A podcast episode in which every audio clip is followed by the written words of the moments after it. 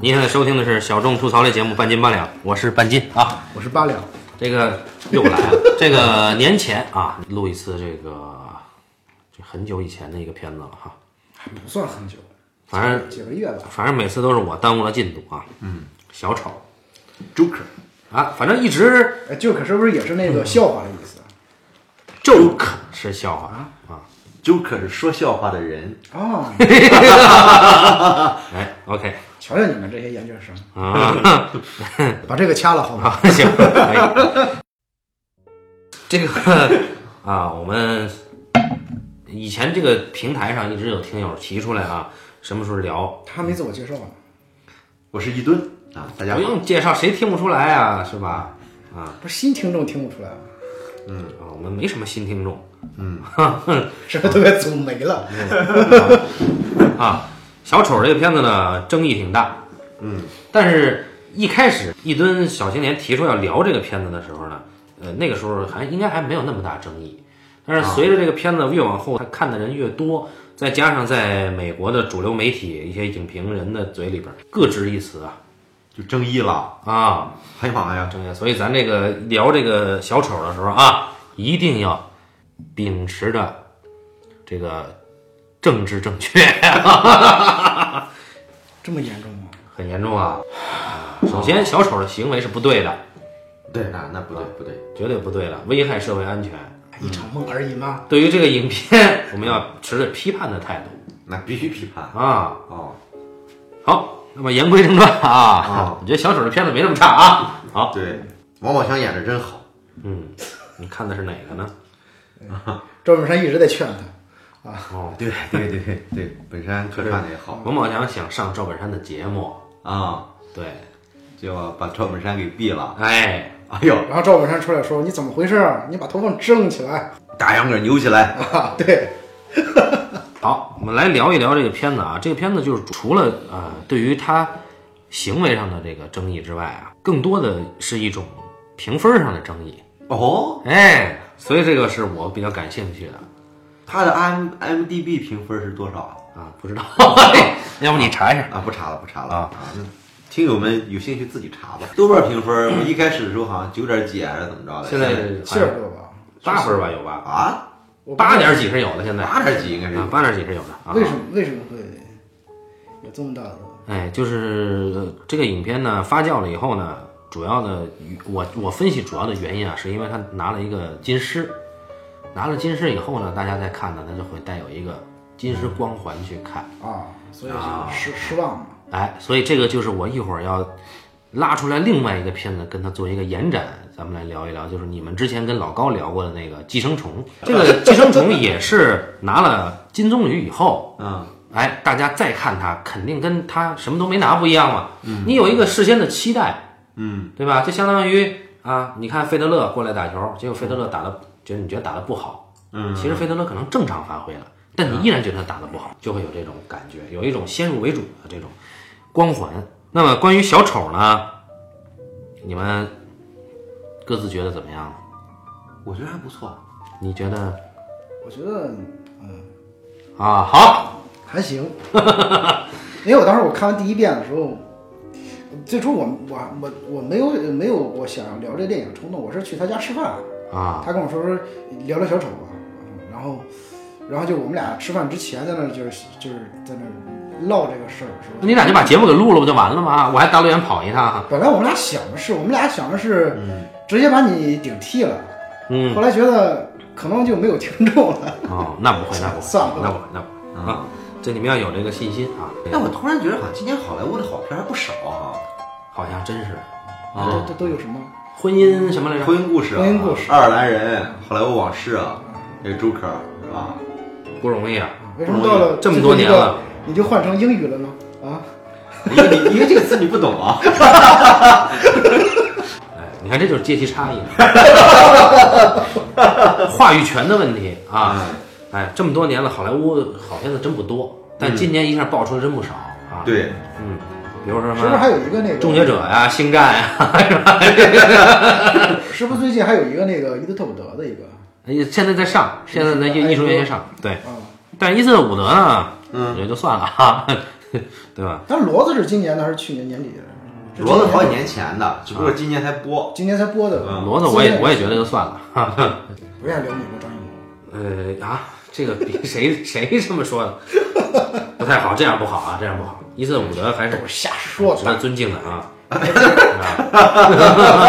把这个剪啊掉， 受不了。好，我是正经点儿啊，正经点儿，就是这个为什么我要联合这个寄生虫一起延展的去聊呢？因为我觉得这俩东西啊，因为我觉得这俩东西啊，它都是寓言电影，嗯，是讲了一个社会寓言。寓教于乐，哎，对，这个、哎这就是寓言的真正意义，对啊对告诉大家你不要这么干。哎啊，真是所以呢，我觉得这两部影片拿在一起聊呢，有点儿有点儿，我是觉得有点意思啊。嗯，就更更加上你们二位已经跟老高聊过这个寄生虫了，哎，就之前我们只是聊了这个从电影的角度来讲，但是呢，并没有很聊这个电影给我们的教育性。啊，对呀、对，我们重新聊一聊这两部电影的教育意哎，义。对对对对对，啊，就没有从文本入手。这个中心思想啊，对对对嗯哎，好，开始啊，我们开始正式的，先从小丑来切入。嗯，那么小丑这个片子呢，就在我看来啊，当我看到呃前两幕的时候，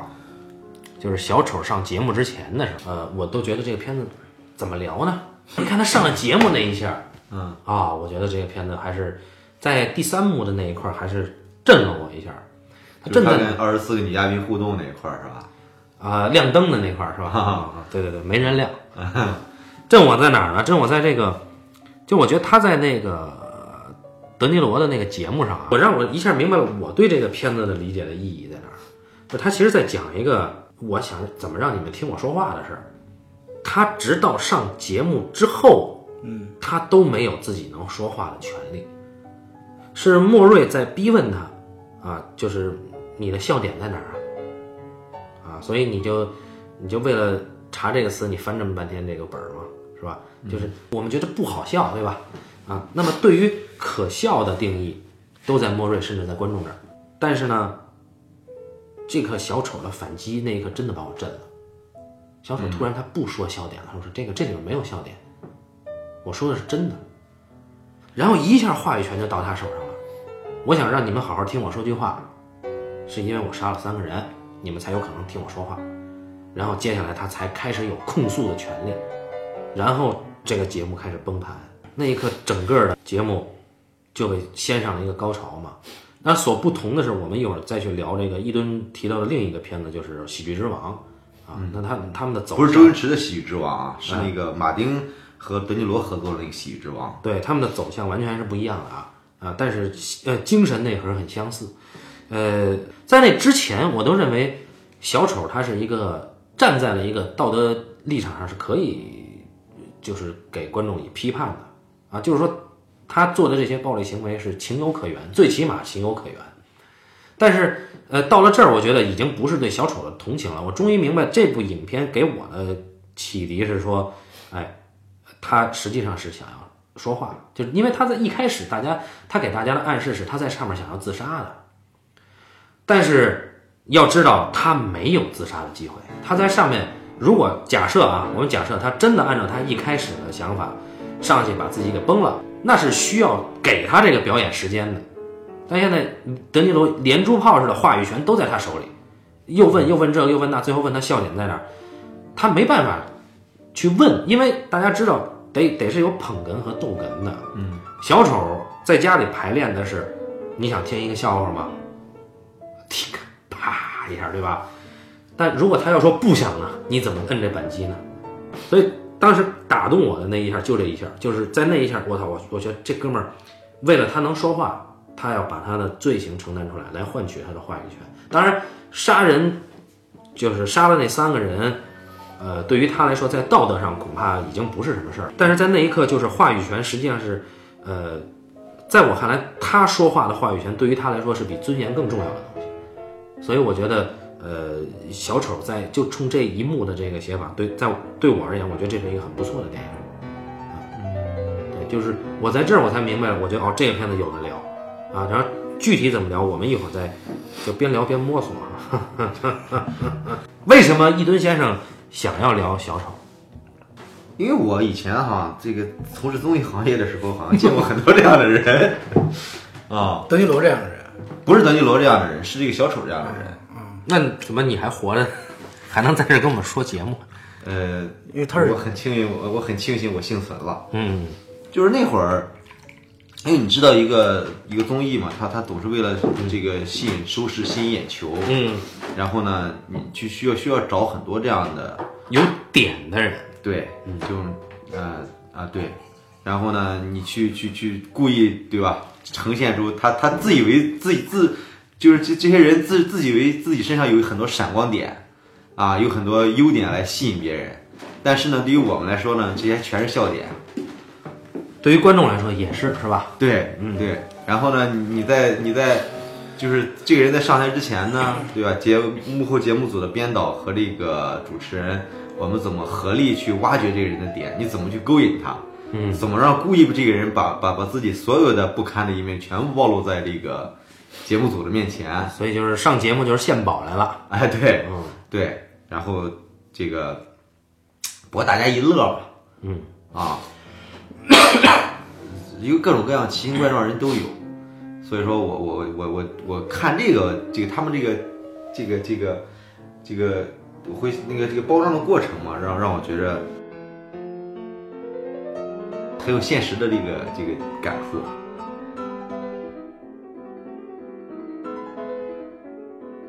好，首先就是我觉得那个金狮这个事儿可以放在一边儿，因为我们首先我们也不了解这个电影节的评审规则啊，这我觉得可能我们咱也没评过，除了一棒老师，谁也没有发言权啊。然后，尤其就是威尼斯金狮呢，这个最近几年也是含金量也是有待商榷。那么给小丑呢，啊，我就是代替一棒老师说一下他的观点，因为之前我们闲聊的时候，一棒老师其实提到过说，威尼斯给小丑金狮其实代表了世界电影市场上对于或者说世界电影节对于类型电影去相对挖掘深度啊是有肯定，是一种肯定。他既然戛纳都给了类型电影了，咱们也给一个哦，对，咱们是军师啊。哦，所以你说你们说的这个电影节，跟几个人几个老娘们在家在炕上唠嗑似的，啊、哈哈，特别不堪是吧？其实他们就是这样的。老闲嗑，我操，嗑着瓜子儿。呃，所以虽然你刚才提到了这个，你你你见过很多嘉宾，或者说挖掘嘉宾笑点的这个环节啊，嗯，呃，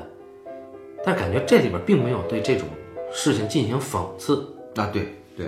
啊对，因为我是我是德尼罗视角，他这个是 对呀、啊，就是你这个片子是《喜剧之王》， 对对对啊，就是马丁斯科塞斯在一九八二年吧，好像是，啊，那个跟罗伯特德尼罗合作啊，拍摄了一部这个讲述脱口秀演员想成名的故事，对，啊，想成名啊，当然最后还是成名了啊。哎但我们不不应该剧透，这个片子的最后这个很关键。啊对，歪打正着啊，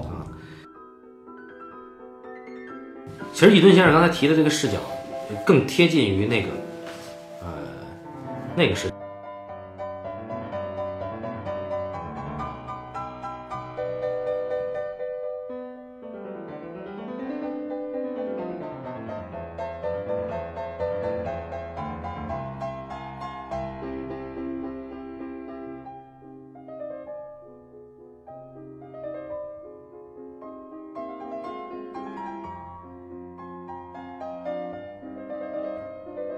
我觉得他他讲这个人，你看他跟他也是像寄生虫一样，一个人最后对吧，一下突然之间就崩了嗯，啊，像那个那个那不一样，不一样，不一样，它是慢慢崩的。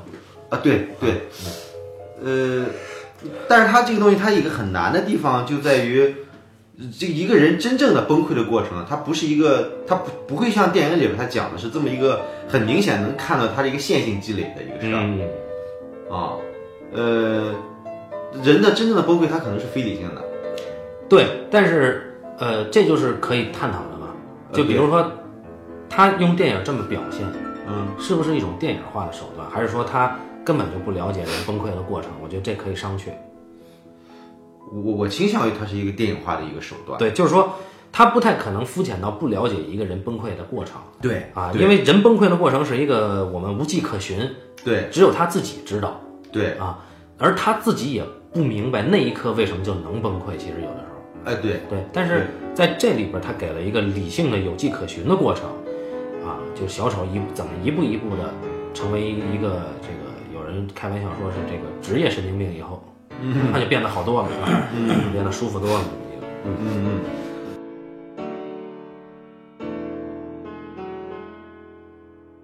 所以这个呃啊，所以这个这一点也是我觉得寄生虫，呃，虽然这么比不太好，但是我确实觉得寄生虫比小丑高明的地方。啊对，就在于他那个宋康昊最后崩溃的那那个点，嗯实际上是非常动人的对啊。对而且而且真的就有可能就是因为一个细节的应激反应崩溃了。对，他你看这个小丑吧，嗯，他他是 DC 几乎是 DC 头号反派了。就比什么卢瑟博士牛逼多了，是吧？对啊，嗯，对啊，嗯，尤其是在那个黑暗骑士，他珠玉在前，嗯对吧？那他小丑是典型的一个恶人嘛，嗯，那么这个恶呢，他恶，他有一部分是人性里边自带的这种嗯恶，这个恶呢是是。你你你你不可能，你不可以，不是一个慢慢生长出来的，嗯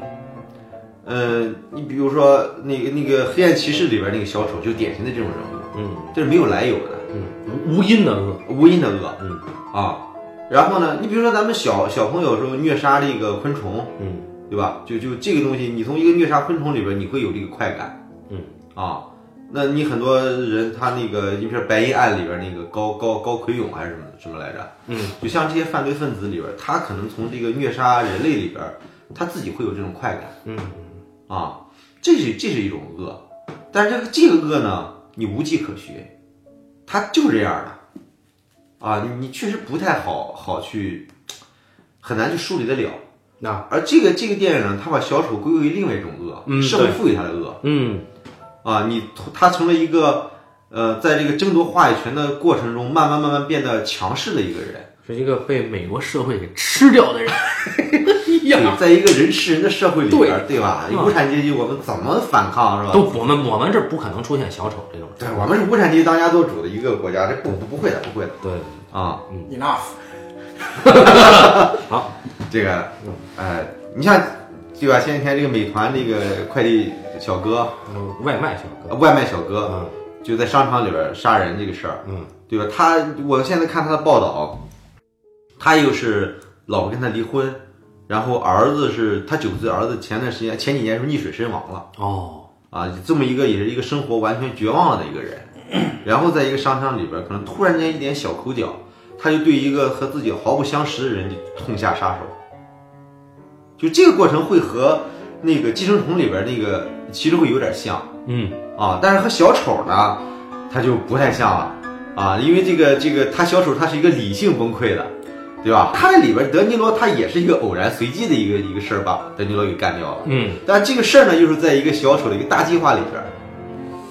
儿。呃，就就是说他计划可能偏了一点儿，猜到了开头，猜不到结尾的那种感觉 啊。对，因为他在这里边实施的具体的杀人行为，嗯，呃，都是随机的，只不过呢，这个随机的对象不是随机的。对一开始在地铁遇上的呢，那属于自卫，嗯啊，呃，属于误杀。但是后来针对他的这个同事、前同事大块头，这个、这个就那个大块头好像就是侦探里边儿最后的大 boss 吧？啊那个呀，啊、哦第一季里边儿那个跑题了，哦好，哎，我我这这个这个对吧？这里有好多美剧演员，比是啊如说那两个警察， 一个是《大西洋帝国》里边的表弟啊啊，另外一个是《罪业之奔》里边那个警察。哦，对，哎，所以这个这个成本低啊，成本低。哎，好，呃说说回来就是就是伊顿先生说这个很有道理，就是说他呃行为生发的时候可能是随机的，但是他的这个对象说明了他不是随机的，他是有目的的，谁招我我我跟谁我跟谁干。对啊，那边他放过侏儒，对啊，哎，就是说你是唯一对我好的人，所以他这个影片在给小丑这个杀人啊，实际上不管是有意还是无意的，确实找到了理性的借口或者原因，对啊，嗯，所以说你们看这片子有点爽吗？爽啊，对啊，这爽就是爽在这儿，因为对吧？你欺负过我，所以我就把你弄死。呃，不不是因为这个，不不不不是不是因为这，不是因为这， 我有我有一点那个，就是不太有有点不太同的看法啊，就是我觉得，你比如《寄生虫》里边，它其实讲的是一个个体崩溃的，嗯，这个个体崩溃呢，它其实是一个，嗯就是你看在同样的一个社会境况之下，有人活得其实挺好的，嗯，但为什么他就崩溃了呢？就是说这个原因，就是说他，你像《寄生虫》，它没有强调那个社会给予人的这个这个压制的东西，嗯，它更强调的其实是这呃这几个阶级的人之间他内心的那种活动的东西。啊小丑呢，其实讲的，我觉得小丑讲的不是一个个体的崩溃，他讲的是一个社会的崩溃。嗯，就是就是这里边其实你你就是你们刚才说了挺多，我我我又在回想，我看的时候，我觉得就是说小丑其实从他这个角色一开始出场的时候就崩溃的，嗯这个人早就崩溃了。嗯，就这个，而且在整个这个社会里边崩溃的不只是他，就包括呃第一场戏里边对他施暴那些小孩也是崩溃的。嗯，就你一看他不是一个，他不是一个一个正常社会里边人的那种正常的行为嘛。嗯，对吧？几个孩子，一个青少年，他就无端的对一个弱者进行施暴，然后这这显然就是因为呃整个社会其实已经处在一个崩溃的边缘了。而且我当时看的时候，我觉得这个电影给我特别是它特别不像是一个 超级英雄电影。嗯，就我们知道，就惯常的超级英雄电影，甭管是正派还是反派，一定是一个偶然的机会，不是被虫子蛰了，就是不小心喝了什么毒的东西，要是被电着了，跟跟就变成一个。变成一个一个一个超就是超能力者超能力者，超能力患者，但是小丑没有超能力，你发现没有？嗯就是就我们包括之前，我记得去年出那个那个自杀小队里边，嗯那个不是也有小丑这个角色吗？就是你觉得那个那个小丑是很强悍的，但这个电影里边讲述的小丑他不是一个强悍的人，就你觉得这个人你好像踢他一脚，你把他踢穿了，嗯，就是那个瘦骨嶙峋的，就是很病态的那么一个人。但是呢，呃，我觉得就是说他他那个嗨点，其实比如我在看的时候，最让人嗨的应该是他他他杀了德尼罗之后，然后警察他坐的那个警车里边，整个外边全部都暴动了。所有人戴着小丑的面具，整个社会都乱作一团的时候，然后最后有一个有一个重型的车把他那个警车撞翻了之后，有人把他从车里边拖出来，然后他站在那个车车机盖上，很多人在朝拜他。他那个时候就是他当时演的时候，你感觉小丑好像很享受，我觉得小丑不是在享受别别人的那种朝拜什么什么的，就是那种感觉，你觉得。你就是这里边特别有意思，就是说小丑和蝙蝠侠都是戴面具的人，嗯然后，但是呢，这里边儿就是就是这个所谓这个蝙蝠侠他爹，你还记得在里边儿有一有一个电视镜头上的一段讲话吗？嗯，就说这个小丑那上个很重要啊，，对，他说他说他说我我觉得这根本不是属于超级城市英雄嘛，因为他躲在面具后边怎么着。嗯但你想想以后，蝙蝠侠就是一个躲在哦，面具后面的人嘛。嗯他其实就是这里边儿，因为我觉得就是说这个整个这个哥谭市里边儿，呃不过也有美剧讲哥谭市嘛，出现了好各种各样的正派和反派，但永远你你觉得最不能少的两个主角就是蝙蝠侠和小丑。嗯，然后蝙蝠侠小丑呢，就是说这两个代表的，它其实是有一个很，就在我看有它有特别深远意义的那个东西，嗯就是它它表面上给你是一个是呃超级英雄，一个是超级坏蛋，嗯然后呢，在威胁这个城市，一个在保护这个城市，就是很简单的构架。但实际上你会发现，就是他们两个做的所有的事情，就我觉得这个这个本身这个是一个社会自己的震荡，嗯，然后另外两个两个对手之间斗殴产生了震荡，然后一直让这个整个场域始终在震荡当中。然后其实受害的不是小丑，也不是蝙蝠侠，嗯受受害的可能永远都是这个哥谭市的很多嗯无辜的人。嗯就是说他其实借此来讲一个社会的崩溃的东西。嗯然后这里边特别有意思，就是说小丑这个角色，其实你看这个，特别是这个电影啊，它是一个弑父的一个，嗯，就是很典型的那种古希腊戏剧的那种悲剧的那种，嗯，那种内核嘛。就是说他这里边其实是等于是完成了他，呃，三次弑父，相当于，嗯，对吧？对， 然后嗯，就是说他那个，其实第一个就是说他他本身原本的父亲没有了嘛，嗯，他其实是缺失这种爱的嘛。然后呢，如果说我们把整个社会作为一个父亲的方式放在最后再说，那第一个让他杀死的父亲应该就算是德育勒这个角色，嗯，然后再就是暴暴动产生的时候杀死了那个蝙蝠侠他那个他爹嘛，他说其中有场戏说他他他他母亲以为就告诉他，其实那个人是他是他亲爹，嗯然后呢，他他其实是虽然不是他亲手解决的这个人，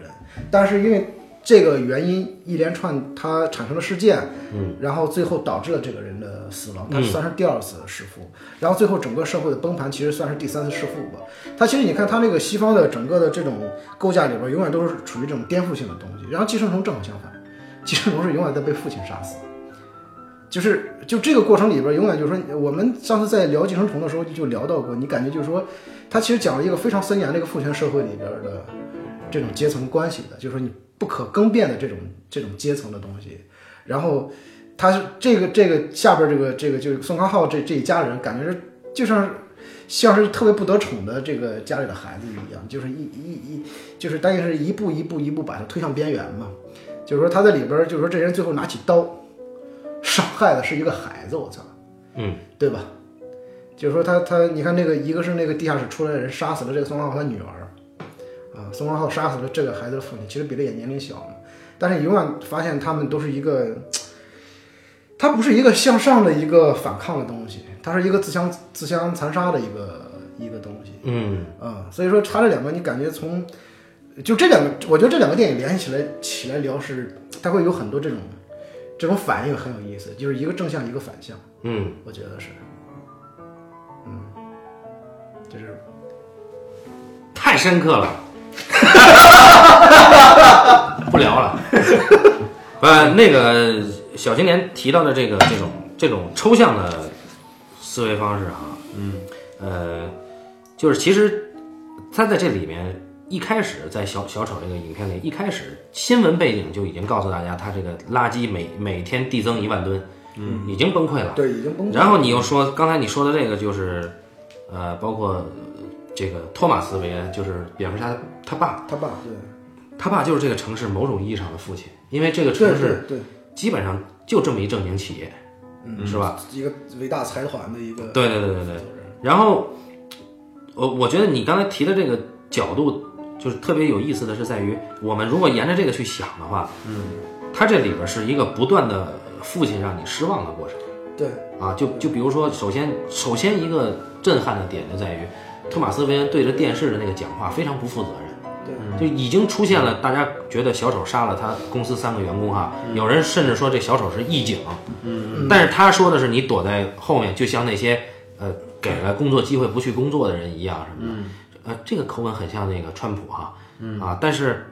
呃，就是我们会说他。作为一个城市的曾经被誉为一个城市的良心，又要竞选市长的这么一个人，他如果说出这种话的话，实际上是非常令人绝望的，对对，是是作为父亲他自己的一种堕落对啊。然后紧接着我们看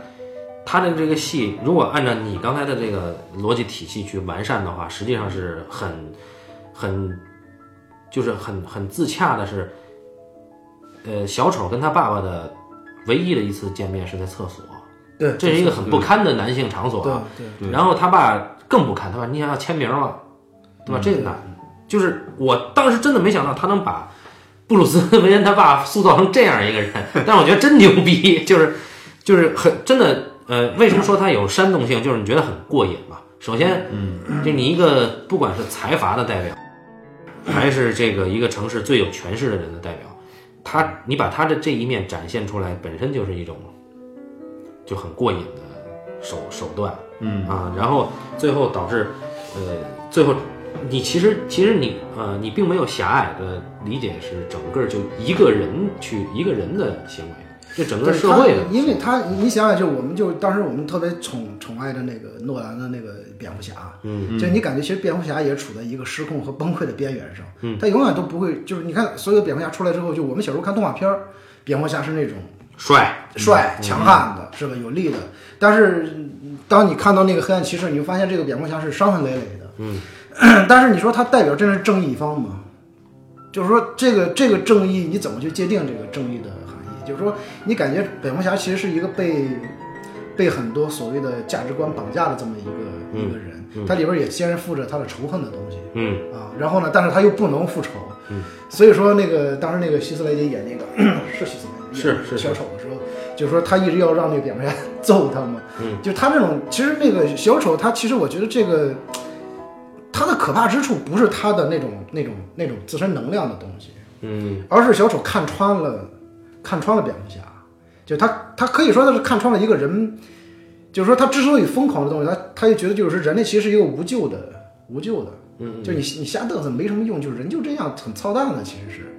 然后表面上就是罗小强的证明，其实不是你说的那样，嗯，就人是可以建立起一个、一个一个一个呃，就是那种很好的一个那种秩序，通过这种秩序的建立，不断让人能够越来越好，走向光明的这样的东西。嗯，但是在这个过程当中，其实他一直处在这种包括他所有的监控手段，就蝙蝠侠的那个那个监控手段， 说到弑父呢，其实因为黑暗骑士是第二部，黑暗骑士是第二部嘛，嗯，之前有个侠影之谜，对，那个侠影之谜就是讲蝙蝠侠如何成长为蝙蝠侠的，对对对其实那个电影呢，其实也是讲的蝙蝠侠的一个弑父对对对，啊，嗯那个又又译作开战时刻，对对对对，那那里边儿，哎，就那里边的布鲁斯那个他他父亲的形象叫叫叫什么来着？那个就是那个呃连姆尼森演的那个是吧？不是不是，相当于有点他师亲傅爹，他亲爹那叫谁演来着？他亲叫托马斯韦恩。啊，托马斯韦恩，对，啊那里边这个托马斯韦恩，这个小丑里边托马斯韦恩完全是两种人，对吧？啊那个托马斯韦恩是一个干净的医生啊，对对对，嗯绝对的正义的啊慈父，啊慈父啊慈父。然后呢，那个电影，嗯，就是就是它里边也也是在弑父，对吧？最后的时候，他把他不光是把那个连姆尼森演的那个师傅给干掉了，嗯，更重要的是他还把他父亲一手建立起来那个地铁系统，地铁系统，嗯那是那是一再强调了，那他父亲花心巨大心血建自建造起来的一个系统，维嗯维持这个城市运转的一个系统，他给他炸了，然后那大厦也塌了吧？大厦没塌，他就保住那大厦了，哦，对吧？就这是一个，就是他他一手摧毁了他父亲建立起来的那个秩序，然后他自己成长为一个蝙蝠侠嗯，啊，不再害怕蝙蝠，哎，对对，那那是一个，对他他是一个建设性的一个弑父。对，我们这里边呢，小丑呢是一一个个摧毁性的，对摧毁性的、颠覆性的弑父，但是就是正因为它是摧毁性的那个才过瘾嘛，对就是。我我过瘾的那，刚才我说不是说你之前欺负我，然后那个是史蒂 芬，那是史蒂芬金的过瘾，但这个我觉得这小丑没有那么差啊，对对对就是首先就是呃在中间的时候，呃小丑在地铁去躲那两个警察的时候，你会发现地铁里全是小丑，嗯啊那个那一刻其实我就挺打动我的了，就是嗯。呃，在那种无序的状态之下，呃，真的还是，就你会觉得，呃，小丑他当时已经弱到那个程度啊，惨到那个程度，啊但是他有有有藏身之处，嗯啊，就是，无产阶级战士，哎，对嗯，对 还是革命大家庭啊啊！呃，这个不利于人脸识别， 然后这个啊，不能这样啊，对对，对，然后那个那个那个那个那个，呃，到后面呢，就是一直以来他想从事的这个脱口秀演员这个事儿，嗯啊，那相当于德尼罗真的是他爹嘛，吧？对因为还他包括他幻想的那个， 对他幻想最啊最初那个得到戏很挺动人的那场戏，得到父亲的认可嘛，对对对。但是你会发现，其实呃，就德尼罗的这个，他和他代表的节目的崩溃，实际上是这个城市整个这个世界观另外一个系统上的崩溃，就是娱乐系统也崩溃了。对，啊，如果说娱乐系统也崩溃了的话，那基本上就彻底崩溃。对，如果在当代来说，一个一个娱乐系统都崩溃的社会，就真的完蛋了。所以我不是说娱乐系统有多好，但是娱乐系统非常重要。他他因因为就是说那个就我们今天这个时代就是一个娱乐时代，嗯，就是说就是他已经到了一个任何事情都可以被拿来娱乐的一个地步了。对，你想，假如说把一吨他们的所有的这个做节目的制片人全绑架了啊， 呃啊，这当然肯定是外国人干的啊。假如说啊， 啊，呃那这个怎么办？大家没有真人秀看了。那我就我就化身蝙蝠侠，我拿着我的衣服来拯救他们嘛，哎，对，啊，好，所以就是，呃，就像小甜甜说的，他这个，他这个崩塌是实际上是早就有预兆，并且是在已经在腐蚀、在崩塌的了对，啊。就这个就是让我想到那个有一本书，广西师大出的就是《斯科塞斯论斯科塞斯电影馆系列》里边的一本儿，他说到当时他在创作《出租车司机》的时候，就是这个德尼罗演的这个特拉维斯啊，他说生活在幻想跟现实不分的世界里，最终导致精神崩溃，这种感觉其实每个人都有。那然后拍出租车司司机正是一种拥抱他们、承认他们存在的方式。然后关键是后边这句话就比较好看了，他就是他说，斯科塞斯说，你生活在一个城市里，会不断觉得建筑物越来越老旧，许多东西残破剥落。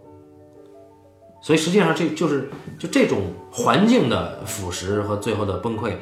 和这个主人公的崩溃实际上是一体的。然后小丑的这个影片在影片的美术布景上，实际上是给我们揭示出了这个环境的崩溃。嗯啊，就是不管是他坐的电梯，还是他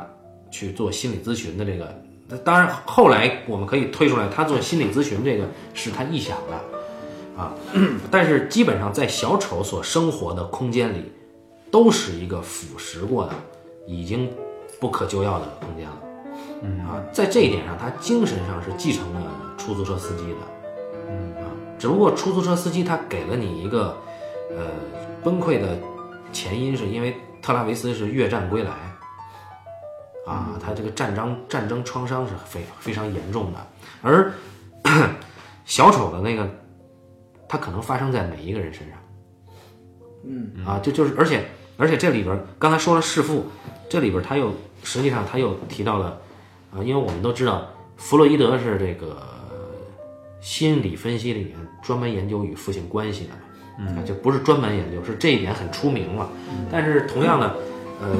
跟他同代的心理学家曾经我忘了是谁啊，大概说过类似这种话，就是说你跟你妈的关系，嗯，决定了你跟这个世界的什么态度还是关系什么，原话我忘了，嗯啊，类似就是这种。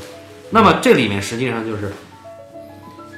他妈对他的这种做法，是在他是他内在一直以来的一个，呃，我觉得是癌细胞吧，嗯，最后崩坏的实际上是早就埋下来了。对，嗯因为是他自幼时期吧，最后他往回挖，一直挖到呃，他面对的自己幼年的来历嘛，嗯，啊，就是被他妈的男友绑在暖气上，然后呃，有已经打出脑损伤了，啊，所以说他的这个这种不管是狂笑，这种过激的笑的这种这种病症是有来由的，是实际上最后是可以指向他妈，但问题在于。就是小丑，他拿到这个以后，他的这个崩溃是一一个很现实感的东西，就是我们真的拿到这个东西，我们自己没办法面对的。对啊，就面对它的结果，你太少有人能够把它战胜了。那面对它的结果，真的就是彻底的。嗯呃，小丑当然最后我觉得爽是在于他拿到了这个结果，然后他干掉了那个大块头同事以后，他那个跳舞才成立嘛。嗯，不然的话，他这个他自己他自己解放了，嗯但实际上他是它是一个往下走的过程，在在空间呈现上，那个台阶儿它是一个往下走，往下走，包括下地下道，对吧？那俩笨警察还还得那么长的楼梯来追他，就是就是他的这种自我解放，实际上是以一种更加沉沦的方式自我解放，就会让你感觉更他妈的，那个另另一种过瘾嗯他的方就式。是就是就是我我们我不知道你看的时候就看到呃他那个呃整个影片越往后的时候，嗯嗯，就我个人的感受就就就是我我记得那个很多年前看过一个那个俄罗斯电影，就是那个叫呃叫埃利埃利克斯希尔曼嗯拍了一个电影叫《上帝难为》。嗯很长的一个黑白片，它是根据一个一个原来一个俄罗斯的一个小说家写的一个科幻小说改编的，它就讲是在一个星球上，呃，就类似于地球星球上，人们没有经历经过那个，就是没有经过那个那个文艺复兴，所以说它一直保持了长，就是说漫长的中世纪那种黑暗时期。其实我们今天文明的由来，它其实我们一大部分程度上一定要感谢，一定要是它其实托了那个文艺复兴的福的。就文艺复兴，它不仅仅是它不仅仅是在那个时期，只是在艺术层面上，呃，让艺术得到解放或者呃产产生了这个发展嘛。嗯，那同同样的后来，你包括你的工业革命啊，然后包括后来的所有的现代文明建立，它其实都是那个那个是一个很很大的一个一个转一个转折点，其实是。然后那个电影里边讲的就是说，呃，没有文艺复兴，人们始终处在那个那个那个中世纪那种灰暗时期。然后呢，地球呢就派了几个。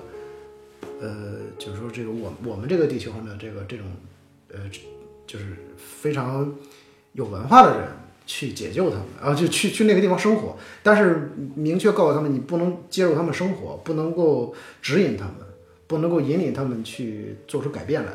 只能在那种生上面生活。就那个电影拍的吧，它是一个艺术片，嗯，它不是一个我们这种呃叙事片，就是说，但是你三个多小时你看完之后，它那个叙事是非常非常隐隐秘的一个叙事，就是里边那个你你回头你要看一下那个，就是我觉得所有听众朋友有有兴趣可以看一下，嗯，看完估计会一大半骂街的，就是你整个电影全是满屏满满屏的都是人，就是乌泱乌泱的，就是那种。但是我就咱们说回这个小丑来啊，就是说，就那个电影它其实用了一个极大的一个视觉那种冲击来告诉你，就是说人类社会就当上就是你就会觉得那种那样子糟糕的一个人类处境里边，你把上帝放在他面前，也没用。也没用，改变不了。然后呢，这个这个这个小丑呢，他其实到最后就是这样，就你你觉得就好像只有这种这一个人作为一种符号，这种沉沦，就像一颗炸弹，嗯，空中抛来一个炸弹，它炸到地里，都嘣一下，然后你得有一个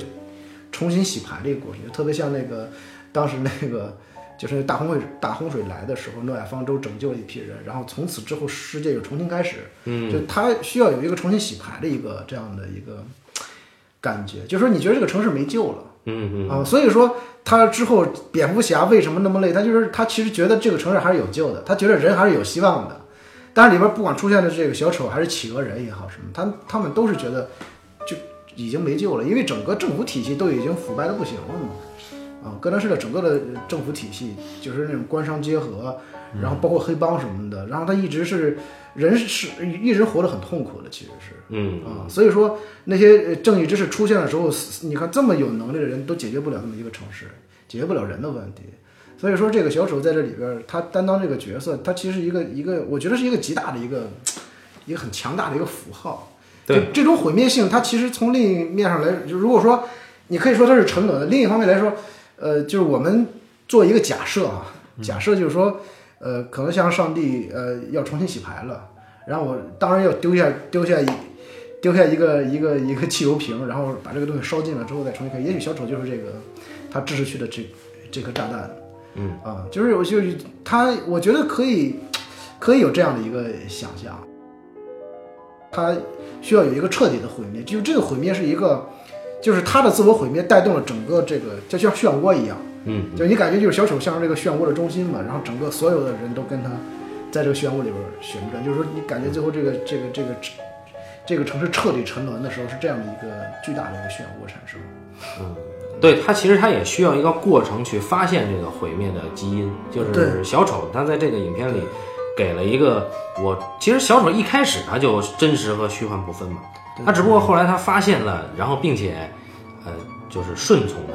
他，啊，对，所以他最后的时候，我们觉得就在整个哥谭 DC 漫画里边，这个哥谭市里边就就是说，呃，小丑的恐惧，就是说对小丑的恐惧来自于就是比如说很多坏蛋反派出现的时候，他其实都有目的性的，很强的目的性，要么就是为了钱，要么就是为了权力嘛，嗯，对吧？但小丑是一个什么都不为的一个人，就你不知道他为什么做这个事儿，就包括他抢劫银行。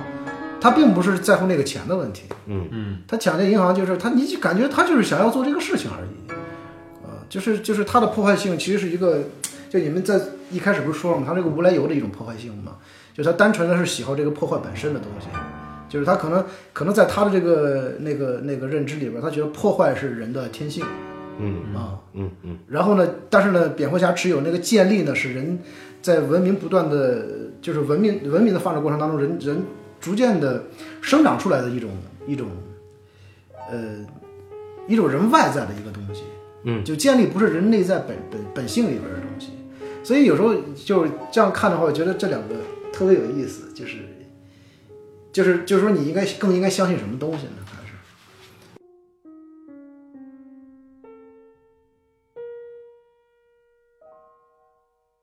但回到这个弑父这个事儿啊，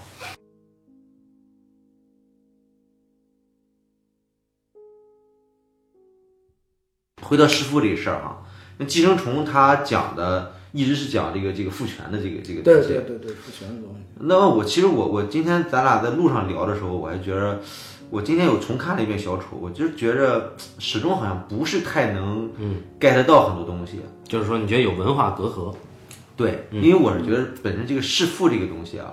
对于我们这个东方人来说，我们血统里边其实自都没有这个啊。咱们其实也有，只不过就是只是我们的就是文化教育它在掩盖这个东西。就你想想，过去过去帝王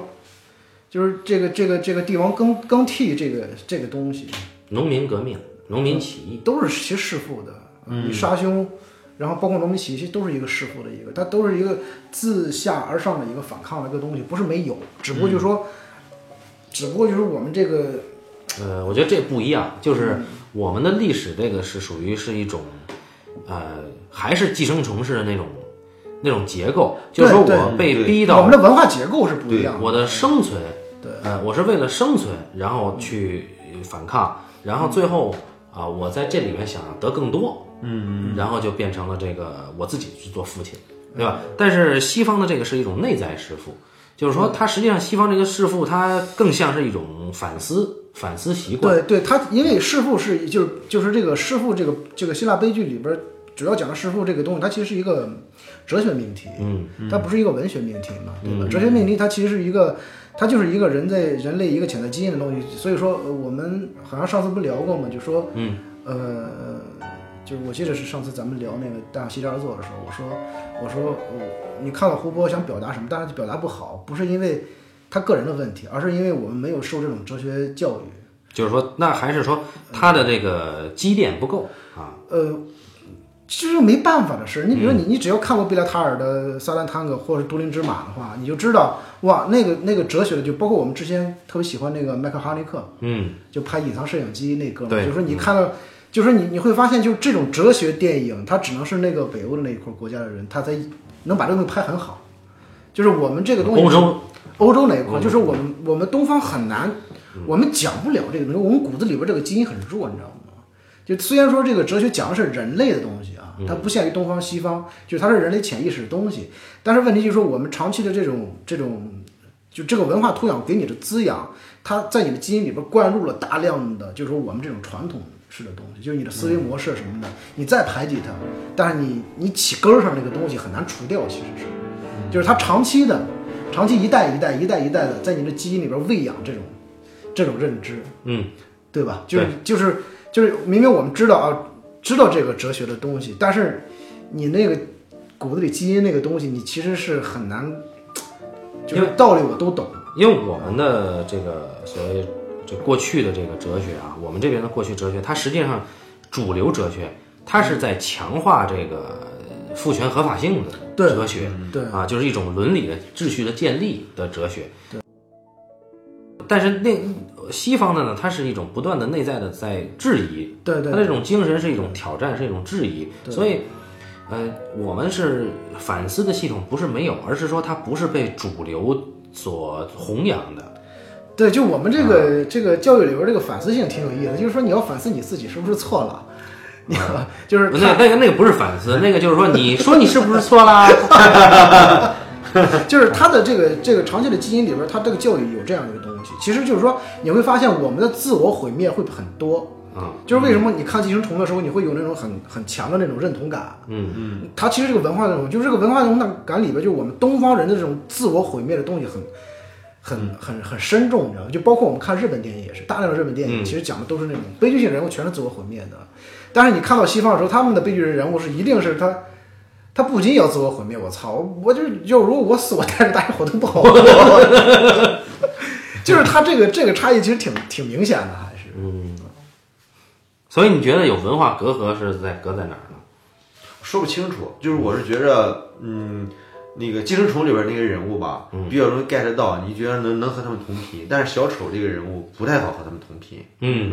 啊。你就像看那个王宝强那个树先生，对虽然我们和这个树先生这个人隔得很远，嗯，但是你也容易和他同频。对对，你会你嗯你能认同，就是你很很容易就能够体会到他这种对对对嗯这对种对，呃，这个这个是这样，就是这就是我想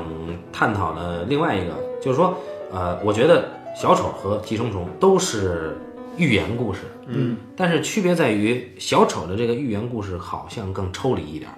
对，就是说就对更对符号化一点，就是说对对大家觉得这个片子直白简单啊，当然也有说寄生虫直白简单的啊，呃，这个没关系。我是觉得，就是小丑他的生活里面的那些东西，嗯，可能是就他透出来那种文化，可能是我们跟他的那个隔嗯阂。就是寄生虫打动我的在哪儿？为什么？就是我那天特别逗，我那天中午啊在咖啡馆儿，我吃饭，我是奔着先看小丑嘛，但是我吃饭的时候我不想看小丑，因为我是小丑是要聊的嘛，我就觉嗯得那这样我看看寄生虫吧。我在一边嚼着米饭的时候，我就看这个《寄生虫》的开场，嗯我操，我一下就进去了，我就想把它看完。为什么呢？其实开场没什么东西啊，但是嗯就那家人的生活呀，哦，开场我觉得很好，我觉得那个太动人了对对对，拍的真好，啊！那家生活，我操，我觉得好幸福啊！是是，就是虽然说很惨，有人撒尿，但是那之前你看，你看这一家人，爸爸那个德行，他们那个马桶那么高，但是他们依然在活着，而且他们一家人都在一起想办法去怎么样赚更多，嗯啊，赚来更多干嘛呢？那就喝啤酒，吃他妈的那个肉脯干儿什么的，啊，但是你会觉得，包括他们那个小哥，就是那个那个儿子，儿子他去。去跟这个披萨店的这个女人就说，说你们是不是因为这个人，呃，那个翘班了？说那要不给我们这个工作吧？就这种东西太熟了，嗯对所以它的这个魅力在于，它是发生在你身边，你有迹可循，所以你你想把它看下去，就是你太亲近了，我操！对我看那个看了就我就看到整个这个开场，我就就我就觉得《寄生虫》这片子我放不下了。对，它有特别强的现实基础，对，但是小丑呢，哎，我也有这感觉，你就感觉，我靠，他的就是这个，不管是美术设计还是布景，都太讲究了哈。但是，是不是就不是我们的？就就感觉我们还是在看电影儿啊对对有点普都是有这种感觉。啊？呃对，就是这个东西，而且美国的电影还格外的，就是格外的跟你那个生活离得很远，就是你从那个嗯内在的认同感上，就是说那种呃生活气息的这种这种，还有一个就是，就是说，呃，我因为我我又专门去看了那个斯科塞斯写的东西嘛，嗯啊、我觉得有一点，我觉得可以拿出来聊一聊，就是他对于《出租车司机》这个片子的解读，他自己的总结啊，他提到了一个寂寞或者说孤独，嗯，然后他说他在北京那个讲三个月课、三周、三个礼拜课的时候，有一个是内蒙古籍的学生，估计是导演系的还是文学系的，就跟着他，就说说怎么样排遣人的寂寞。斯科塞斯说我是用工作排遣寂寞的，然后那人就消失了三天，回来以后说我做不到，说还是寂寞。斯科塞斯说那没办法，说就人永远会寂寞。然后我就想，不管是小丑还是出租车司机，他都是一个很孤独的人，就是他在展现这个人世界的时候，你会觉得这个人是孤立无援的。嗯，但是在《寄生虫》里，我为什么想看他？我觉得太温暖了，就是 就这一家人虽然个个操蛋，但是他们是一家子，嗯，包括那个之前那个呃《失之愈合》那个小偷家族，嗯，太温暖了，嗯，就是虽然家里谁都看不起谁，谁都鄙视谁，但是这一家子人在一起的时候，你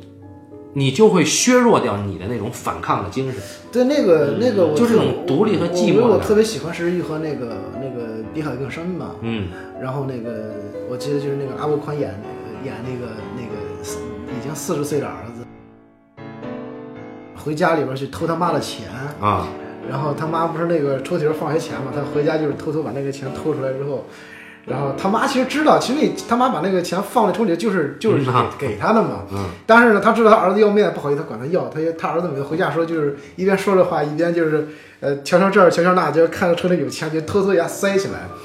然后就是说，你看他他讲的就是那个电影，我为什么喜欢，就是说他就讲了这娘俩这一天的事儿嘛，包括晚上刮台风，他那个前妻带着儿子回来什么的。嗯，当然你看这一天，他就讲了这一家人是这个呃中年男人他过得不好，嗯，是婚姻生活也也也也也不是那种很幸运，但是你会你会觉得那个东西它有那种，呃，就是就是他强调那个那个那种，就是我觉得就整个亚洲人对这个家的概念对是非常强的，你知道吗？他强调这个家庭这个这种东西的，就是说你不管怎么着，就是说比如说只有好像只有我们这儿才会有有这种叫就是寿终正寝吧，嗯。嗯，就是还四世同堂，对啊，然后他就有很多这种这种这种词儿什么，他其实最终还是觉得人对这个家的依赖性很强嘛。对，但是你会看，不管是出租车司机还是小丑，你总觉得这些人都是游荡在孤魂就是各个地方的。你小丑他有一个家，但是你会觉得那个家不像样儿。啊，他妈在那儿，他更孤独啊！对，他妈他妈的那个状态，对我操，我他操，他他，你看他最最自在的时候是什么时候呢？把他爸安顿睡觉了之后，他自己坐在那儿抽着烟，看那个德尼罗的节目。就那个那个那那短暂的时间是他特别自在的，啊，看歌舞片，呃，看歌舞看歌舞片，就是说他就很自在。但是你是你就觉得这个地方特别心酸嘛？就说哎呀，你看连个就是孤魂野鬼似的，天天对过着呢就这种感觉。啊就是他的那个，他这一脉相承的这种孤独性啊，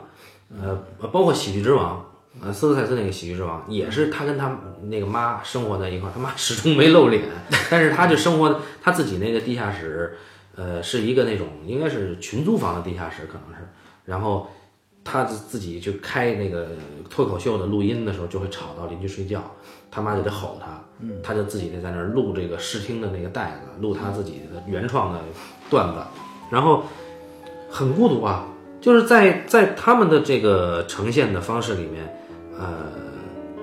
主人公的世界非常的就是孤独寂寞，然后只有在这种孤独寂寞的时候，好像才能更就好像在他们理解范围内啊，才更能去呃深入的反思，好像是这样，嗯啊，就就以至于就是说呃。呃，在有一段时间，呃，我我我去，比如说构思一些剧本的时候，嗯，我可能会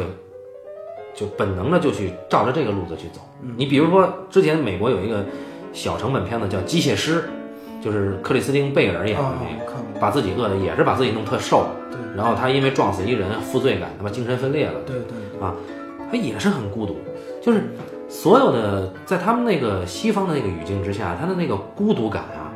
也是感觉也是他们就像你说的，他这个哲学性的这个一脉相承下来对的，也是与生俱来的。对呃，但是中国它始终强调一个不不算，就算不是家庭，它也是在团体。所以对现在我构思东西的时候，我会主动去尽量去找一个团体环境。嗯，啊，那感觉那个才是我认知的东西。嗯嗯，就是好像我们去反思，可能需要借助一个亲密关系进行对啊，象。对，我知道，他就你是你你你需得要有一个有一个凭借有一个对照的东西。对对对对对，但是你感觉他们的这个电影里呈现出来的反思都是他妈孤胆英雄，包括他妈你说《侠影之谜》也好，《黑暗骑士》也好，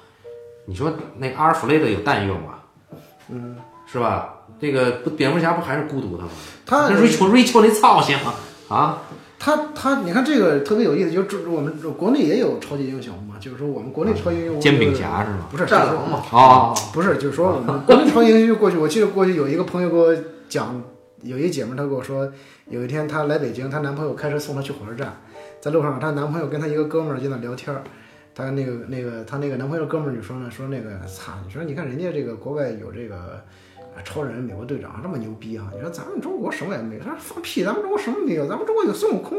这孙悟空有什么了不起？孙悟空能七十二变呀，是吧？孙悟空可以变成美国队长啊，可以变成钢铁侠我。操，逻辑无懈可击。就是就是他们有这种，就是那个对话很有意思嘛。嗯，然后他就跟我来讲这个事儿，我觉得特别特别有趣。就是我们延伸延伸了今天，你看我们看西方的，其实西方的所有超级英雄他是孤孤胆英雄，就是你说的孤胆英雄，即使是这种英雄联盟里边，嗯，他们也是每一个人他都他都会很独立，你知道吗？所以漫威傻逼，他就是他妈他老凑就是组团，就是他对，就是他们之间那种困境，不是这种攀扯的关系造成的困境，嗯他都是个人自自己的那种啊困境，的这个东西词他妈的攀扯真他妈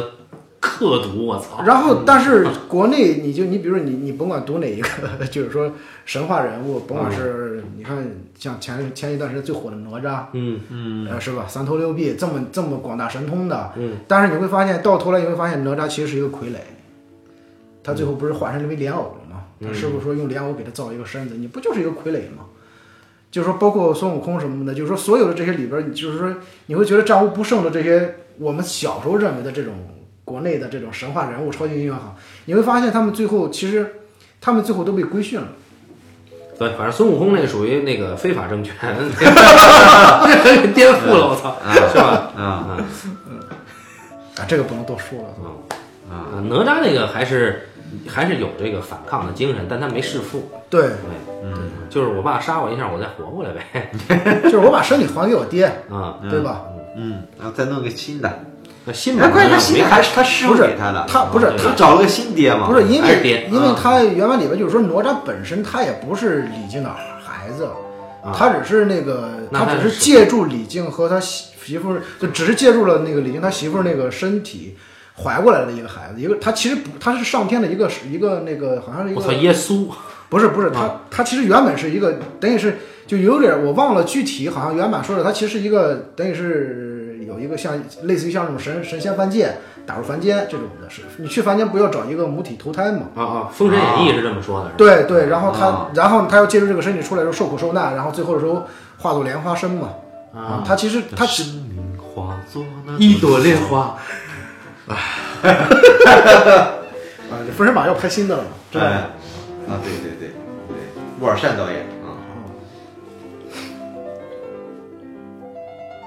我说不该唱那歌啊，把这个我放死了。 我我现在在想片尾曲还怎么唱，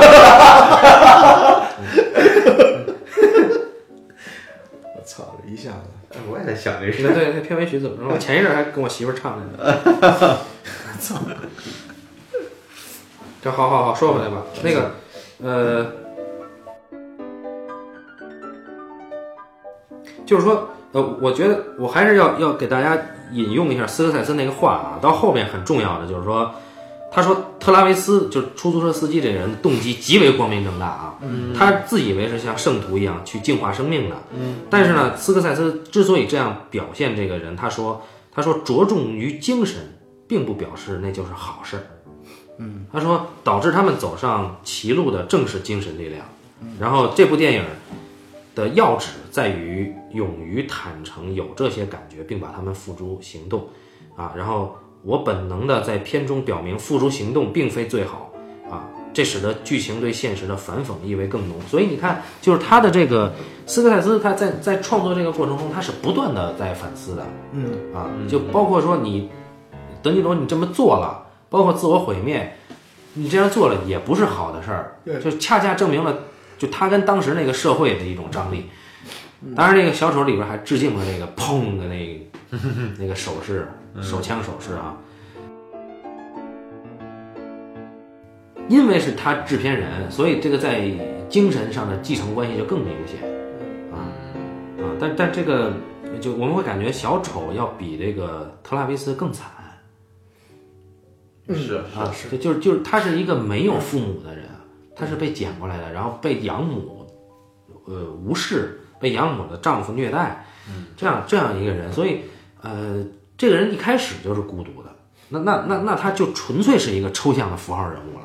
啊，所以我觉得大家对于小丑这个影片的不宽容，我觉得应该换一个角度去考虑，就是说你对于一个寓言故事啊，要有对寓言故事的看法，就是你不能说因为。这个故事直白，呃，或者说什么都对，就去质疑这个片子，因为它本身就是一个寓言故事，它不是一个现实的一个一个叙事的一个处境，对它给你讲的就是一个社会寓言。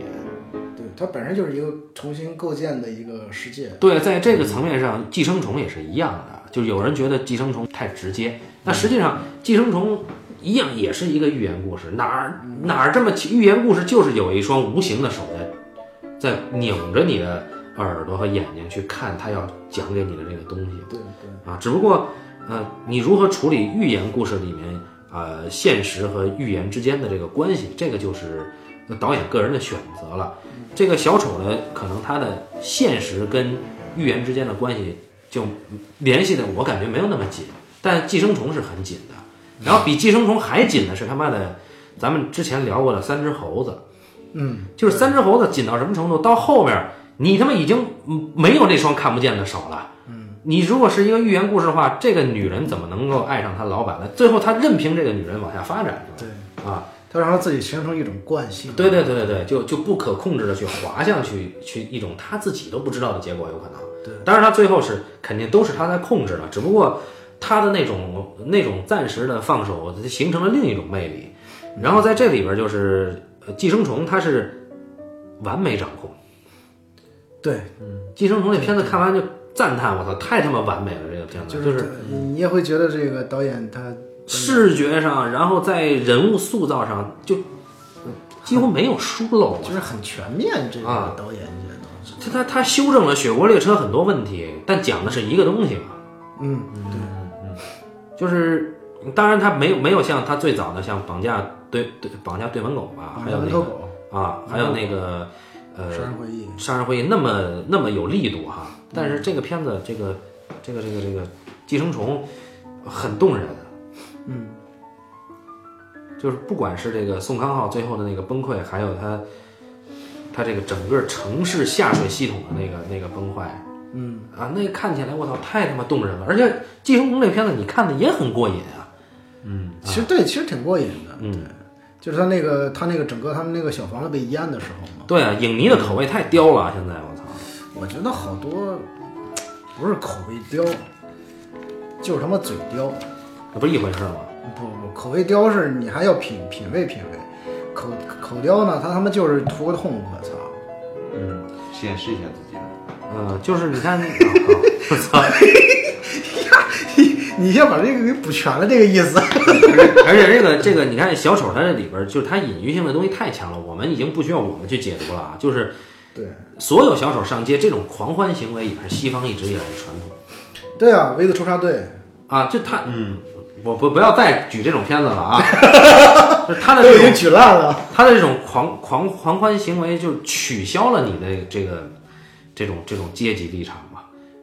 你你全是小丑嘛？对，就是就是，其实你你看他那个整个西方的，就是他他就是几乎好像所有的类似的电影，西方类似的电影，最后都要从一个人转变成为一个群体嘛，一个庞大的群体，好像是。哎，对对，然后但是你会发现在整个东方国家里边，就是人的悲剧最后只能缩缩在一个家庭的悲剧，就是说最后这一家人都死没了，都不都没人知道，他对经常会出现这种状况。所以就是在你说在反思性上，那肯定西方的习惯肯定是更反思的。但是你要说在，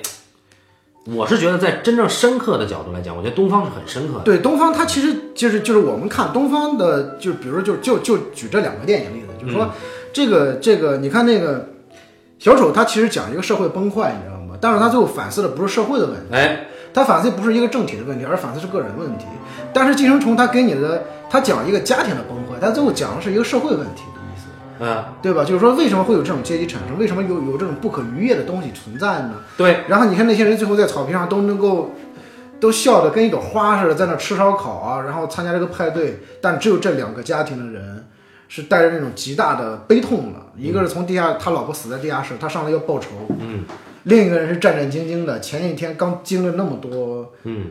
就是被富人的奚落，啊然后自己遭遇的这一系列的不愉快的事情。然后他们就是说，同样在这么阳光明媚的一个一个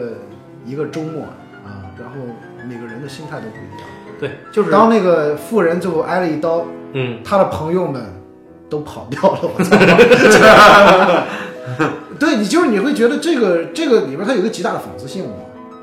不这个这个，你正常的美国电影就会出来一个医生，然后使劲摁他的胸部， 啊，你不能死啊！它它其实就是里边这个悲剧是这样的，就是嗯还是刚才说，就比如说，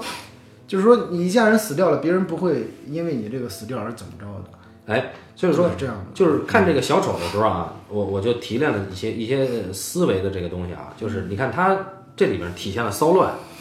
然后他又体现了这一个个体他的话语权是怎么拿到的，他是通过犯罪拿到话语权的对啊。但是你看，就是虽然每一个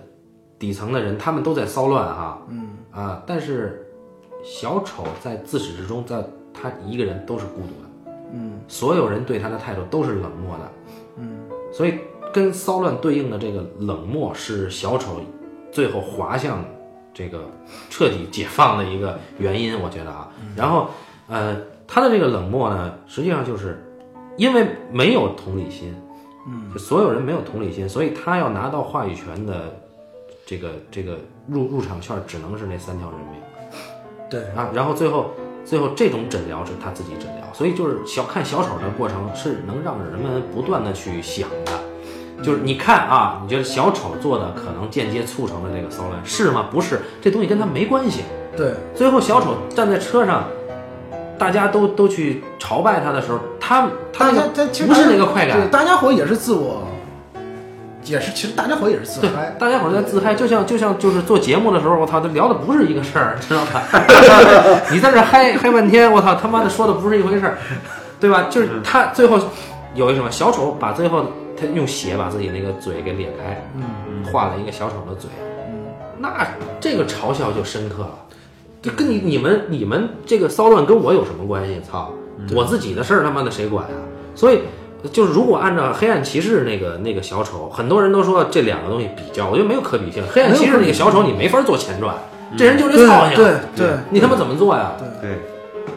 对吧？这个、这个就相当于你像蝙蝠侠做个前传好做，那诺兰能做成这样相当牛逼，但是依然是好做的，但是这个难度可比诺兰那个对呃《侠影之谜》难得多，我觉对嗯得。对，那你你去写这样一个人物，虽然说所有人大大多数人觉得小丑最后崩溃是写成了一个顺理成章的崩溃，但不是啊，就是，呃，这个社会在崩坏，这个在坍塌，在腐腐蚀，这跟小丑自己其实没有关系，他他腐蚀他的，就是对他的腐蚀可能间接造成了他其实人人为自己，对嗯他你呃啊但是就是我觉得这里边他有一个怎么说呢，就是小丑是众多破坏分子当中的其中一个，只不过是你看到了小丑。嗯，然后他其实你看这么多小丑同时出现的时候，所有任何一个小丑都是一个非常强悍的一个破坏分子。对，但是我们只把这个镜头聚焦在了这个小小丑身上，哎。焦聚焦在了鸭子身上。所以我还看了一下，就是争议的几个点啊。第一个关于小丑这个影片有一个争议点，就是他们觉得这个人的定位啊不符合 DC 漫画里边小丑那个超 超高 IQ 的那个特征，因为这里小丑小丑甚至是一个有脑损伤的人，也就是说我们可以理解为他的智商低于常人。对，有点傻。啊。那么，那我觉得这一点恰恰在于他把他把小丑变成了一个平常人，你你任何人都可能成为这样的人。他其实就是你反向，就是这，我觉得这个设置好也好，呃，就是说他最后产生这一系列行为的时候，是因为他的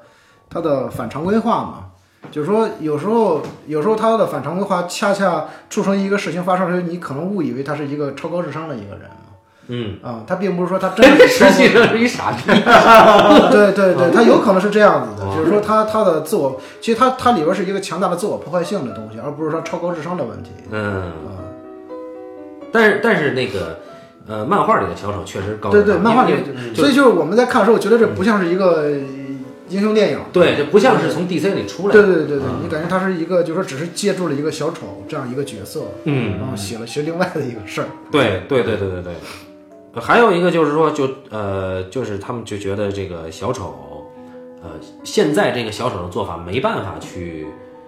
就做后来的，因为你毕竟还是在写小丑。就嗯就是这个小丑成为不了后来的对对小对对丑对，就是你啊你你这个小丑，你杀了维恩纳，呃不是，就是你呃，你你在这里边还是交代了布鲁斯维恩他爸爸，嗯，对吧？还是交代了这个城市的世界观。你你你怎么去解释后来他能够做出那么牛逼的惊天事业呢？所以可能后来那个小丑只是一个借助了这个小丑的一个假名的一个超高智商的一个犯罪分子。 啊，那小丑在人群里呢，对，但 但是但是我想提的另一个片子就是那个一个写实的片子是，啊，保罗格林格拉斯的那个挪威七二二枪击事件那个片子，啊那个拍的很写实嘛，那个人物就杀了无数个人的无数个学生的那个哥们儿，还制造了爆炸事件的那个哥们儿，呃，实际上他就是一个。这个智商不足的，就不是说智他智商应该正常，但他不是一个超常智商的人啊、尤其是他在，呃，因为他一直在呃，做这些事，实际上他很在意一个挪威极右翼党魁的看法，就是在在一个还是有组织的，呃不是组织，他们是一个线上的一个游戏，那个是是命令与征服好像还是什么，我忘了啊具体的游戏。然后那游戏是可以线上对战的，然后他是经常是那个执行计划的那个那个人，然后上了法庭以后。有人去采访这个极右翼的党魁，他这个党魁对那人的评价非常伤人，就说这人没有什么能力去完成那个什么什么什么事儿啊，对对对对对，说这人就就那意思，就这人是傻逼，嗯啊，他做这件事儿并不能代表我们右翼的立场，嗯而且这个这人的能力不足嗯，啊，最后是这么一个定性，所以，所以我不认为就是说一定要有强因果，就是说他是一个高 IQ，最后他能做到黑暗骑士里面创造混乱的那个人，那那也未必啊，那也未必。然后就可以还有一个争议点，就是大家觉得，有些人觉得吧，就是托马斯·韦恩在电视上那个讲话，就作为一个嘖城市良心， 然后这么牛逼的公众人物，不会这么说话。嗯哎，这一点我觉得。这个这个说法有点武断，你看特朗普不是跟他一样吗？ 是吧？也是大资他大他大其财实团，就是说你你你，他其实是一个一个怎么说呢？一个权贵阶层的一个，呃，也嗯是一个脸谱的。对，他就是一个很脸谱化的一个一个权贵阶层的，其实是。嗯只不过就是这个过瘾在于，我真的我看见这个人觉得特别过瘾，因为我他妈实在受不了那个托马斯·韦恩，你知道吗？就是那个白白净净的那个医生啊啊，啊就那个有长点得长得满脸氧气的那哥们儿啊，那个那个就是我觉得，我觉得我操，特朗普也挺过瘾的嘛，对吧？呃是啊，然后这个你这个虽然说这家挺操蛋的啊，嗯但是这个你不能否认，这人是一个活生生的一个你觉得很有很有标签化的一个人嘛。那那那肯定你你你也不能就说说这个维恩财团的人就必须得是那医生那么那么牛逼是吧？对吧？怎么就不能是特朗普呢？是吧？我我觉得挺挺挺好玩的，所以我觉得这个争议就是看你个人怎么理解这个片子。对，嗯嗯就好多可能是他的有一个原始人物的一个依据吧。对，就是就是就是说回到寄生虫这个事儿，就是寄生虫这个片子看完了吧，我倒没觉得它能够有余韵去让你去再去想这个片子，我觉得看完就完了。就这个片子，它就已经呃完成了一个完美的一个东西，就已经就在这儿，你不用再想了，因为它在我看来，寄生虫。寄生虫打动我，并且，呃，我觉得它讲的一个最关键的东西是一个愉悦，就是那个所谓的叫叫僭越这个词，就是你你你阶级之间的那个界限呀、嗯，你僭越了以后怎么去怎么办？他这里边儿不管是就是僭越的代表就是宋康昊嘛，嗯，但实际上这里每一个人都在做僭越的事，嗯，对吧？一个小哥们儿非要跟人非要去跟人家那个人家富家的女孩儿去那个是吧？嗯，他一上来就是僭越，一上来抓人家那个给人号脉，但是这个魅力在于哪儿？《寄生虫》这片子的魅力在于，有钱阶级他其实渴望这种僭越，对，他他他有快感的，啊，就来吧来吧，心里是这么想，脑子里的小剧场是这样的啊啊，但实际上，哎，但是他有一个阶级的审慎在那儿，就审慎的距离就是，哎，我们不要这样，但实际上你你整天跟自己阶级的人在一块儿啊，都不要这样，不要都都一样没得，那实际上就来一个，嗯，哎你就会很很受用，对吧？但是呢，但是这种僭越呢，后来我们会发现，其实真正呃，像宋康昊作为僭越，就问的你还爱不爱你太太啊呀、这种事儿，嗯老板也没有怎么样。你感觉一开始老板是一个特别讨厌僭越的人，老板也就是抱怨两句。对啊，太太也没怎么样，对吧？握个小手啊，也没特别有怎点小兴奋，我么啊，也没怎么着感觉马上脸就潮红了，我操！啊，热的吧，可能是啊，也也没怎么着。但是相反是，呃他两拨人在争夺我僭越的权利， 这个就有意思了。那只能我僭越，那个不行，我操！对，就啊，那个我誓死捍卫，你不能这么僭越，对吧？啊，那个两拨穷人就就是就这个，就是你这么说，我觉得这个挺有意思的是什么？就是说，你感觉他们和小丑如果说放在一个一个事件类比上，你会觉得就是他们强，他们想要想要获得那个东西，其实是一个无所谓的东西似的。 那看对谁，呃，对，就是说这个你要作为一个外人来看的话，嗯，好像小丑那个就是说你争夺那个东西是一个生存权，嗯啊、对，但就是他话们语权嘛。对他们，但是那个寄生虫里边，他们不是在争夺这个生存权，对对。寄生虫它并不在乎，呃，就是说你有没有人，他也在乎有没有人听我说话他，在乎因为他很动人。对他最后其实所有这两部影片打动你的地方都在于说话。你看他用电报说话，就是用摩斯码呃，放在那感应灯上说对话，对，啊，都很动人。用摩斯码打一封信出来，嗯，然后这个小丑是杀了三个人才能在这个真人秀上去换取别人对他的真正关注，嗯那都很动人。但是，呃，你会觉得寄生虫这个它的生存优先于他的说话，对但小丑不是这样，对，小丑都他妈没饭吃了，但是他想着我要先说话，哎，这个区别就有意思就是。他强调了一个自己一个权利嘛，哎，一个人的存在的一个权利。对对对，嗯就是可能他们西方人就这么狭隘，他们就这么想啊，我们不需要这个啊，你得先知道我是谁啊，嗯我我不我先吃饭，我先吃饱啊，先先吃饱很重要。对，所以就是这个啊、这个寄生虫这个僭越的这个感觉呢，当你就是像像鲁迅之前早就说过，嗯啊，说中国的历史只有两个阶段，两个时代，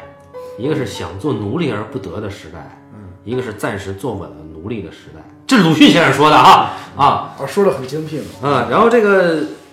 寄生虫不就是这个意思吗？对吧？这个这个影片啊，就是映衬了鲁迅先生那个结论。当然，鲁迅先生这个指的是原来啊，啊，哦他这是啊，对，一九二二零年代、三零年代，哎哦，这样对。然后现在韩国社会，拿咱们中国过时的言论去判韩国，那很精确的嘛。对啊，那韩国社会就是过去的这个资本主义腐朽的社会对 对对，啊。 ，enough。哦哎啊，反正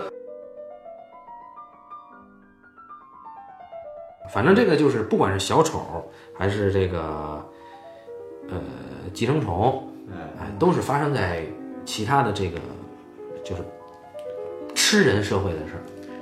儿啊。跟咱没关系。对，咱可以这以很很有优越感的姿态去看一看。真的真的真的是，我真心是这么认为的。啊嗯，所以就是我觉得，就是大家还是要看一看其他社会的问题。啊嗯，多看一看其他社会的问题。那么，感谢大家收听这一期的半斤八两，咱们下期再见，拜拜。谢谢。